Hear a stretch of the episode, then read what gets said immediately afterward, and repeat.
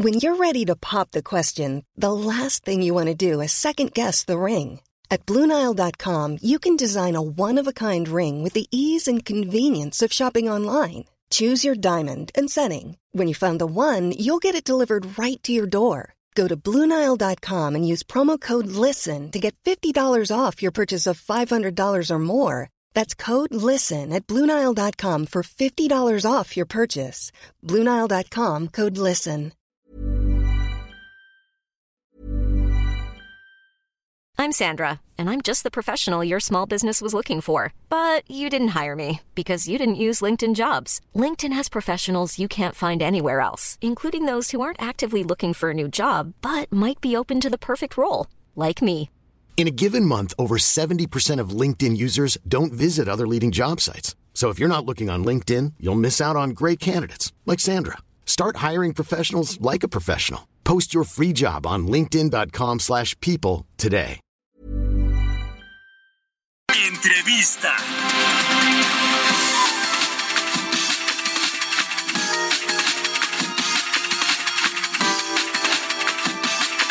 Y bueno, vamos a platicar, le decía con Kenneth Smith, él es ex jefe negociador del TEMEC, del Tratado entre México, Estados Unidos y Canadá, y experto en todos estos asuntos eh, internacionales. ¿Cómo estás, Kenneth? Buenos días. Muy buenos días, Mario. Qué gusto saludarte. Igualmente, muchas gracias como siempre por estos minutos para el Heraldo Radio. ¿Cómo viste ayer la comparecencia de Raquel Buenrostro y las referencias puntuales al tema comercial entre México y Estados Unidos, a las consultas, a esta pues interpretación de la aplicación de la ley del 2014 o la que estamos en el 2021, lo de la Corte? ¿Cómo, cómo viste todo el asunto? Pues mira, la secretaria Buenrostro ah, habló mucho en su sección de respuestas sobre el caso que se está presentando con Estados Unidos, las consultas en materia de energía. A mí me sigue preocupando el mensaje que está enviando la Secretaría de Economía en el sentido de decir creemos que vamos bien, no hay tema, no hay litis. Estas fueron palabras que utilizó la secretaria Buenrostro. Eh, argumentó que el tema no es una cuestión jurídica cuando claramente sí lo es, es decir, es un tratado de libre comercio, por supuesto, como señaló ella, pero es un tratado de libre comercio que tiene reglas claras que cuando no se cumplen, los socios tienen la posibilidad de llevar el tema a un panel arbitral para que de un- a través de un análisis jurídico se determine si hay violaciones al tratado. La secretaria declaró que la Suprema Corte de Justicia había suspendido la ley de la industria eléctrica, lo cual es incorrecto, eh, y que por eso no se está aplicando y que por lo tanto no tenemos un problema con Estados Unidos.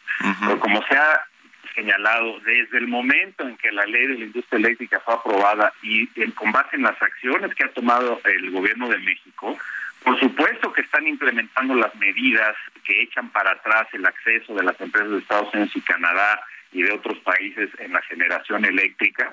El propio presidente López Obrador, después del, del voto de la Suprema Corte, que por cierto no validó la constitucionalidad de, de la de la ley, como señalaba la Corte, pero el propio presidente celebró el voto y dijo que esto la validaba y que el gobierno de México iba a implementar esta ley. Ya lo estamos viendo en la suspensión de permisos eh, para generación eléctrica, la, la suspensión de, de permisos para operar terminales eh, marítimas, la importación de petrolíferos, que también se ha suspendido para el uso en gasolineras de privados, en fin, sí hay un problema muy importante y estamos en realidad en la antesala de un posible panel arbitral que si lo pierde México podría tener consecuencias muy negativas para nuestras exportaciones a ese país.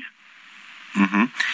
Además eso se mantiene claramente como, como un, un posible escenario que México vaya a estos paneles de controles, aunque el presidente López Obrador había dicho en algún momento que ya eh, pues habían acordado con Estados Unidos y Canadá que no se iba a llegar a esa instancia. Sí está claro, lo dijo el embajador Ken Salazar, lo dijo, lo reiteró la representante comercial Catherine Tai.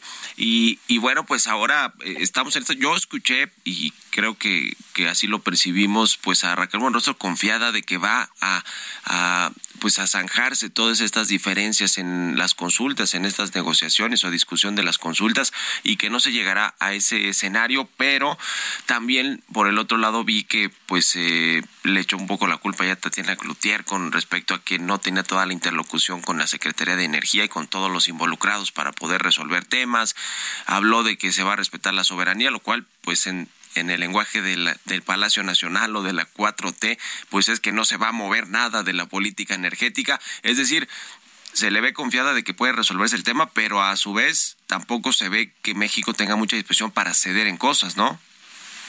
Sí, no, por supuesto. Y el problema que yo le veo es que esto no es una situación en donde Estados Unidos o Canadá van a estar satisfechos con lo que mencionó la secretaria, que es explicarles la ley, explicarles cómo funcionan los trámites para obtener permisos. No estamos hablando, digamos, de, preguntas sobre procedimientos internos de México por parte de Estados Unidos. Estamos hablando de un cuestionamiento directo que señala que se están violando los principios de no discriminación en contra de las empresas de Estados Unidos y Canadá que tienen derecho de participar en el sector energético en México. Entonces, no es con una simple explicación o la respuesta de un cuestionario, como mencionaba la secretaria ayer, que esto se va a solucionar. Y como bien señalaba, eh, en la primera reunión de la representante comercial de Estados Unidos con la secretaria Buenrostro, el mensaje fue muy fuerte.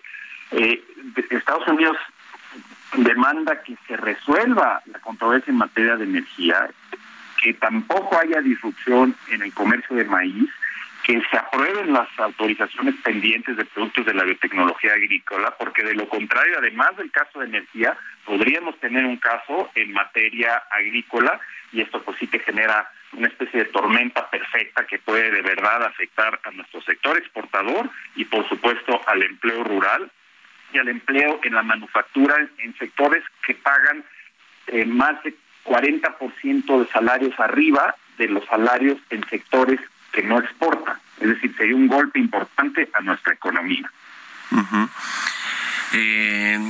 es, es eh, pues un asunto que todavía le, falta tiempo, ¿verdad? Se ampliaron 75 días el, el plazo para que se diriman estos asuntos o porque se termine de revisar a fondo si se puede llegar a un acuerdo antes de, de los paneles de controversias. Eh, ¿Esto más o menos cuánto sería? ¿Cómo está el, tiempo en el que se debe resolver? Porque además yo lo que escuché ayer de Raquel Bonostro es que dijo que Estados Unidos y Canadá también están en la disposición de que esto se haga rápido, pues, o sea, que puedan, si es que se llegan a un acuerdo, pues pueda hacerse rápido no me imagino que se esperen estos 75 días naturales o hábiles para que se completen las, las negociaciones de las consultas, ¿no? ¿Para, para cuándo está, cómo están los tiempos, Kenneth?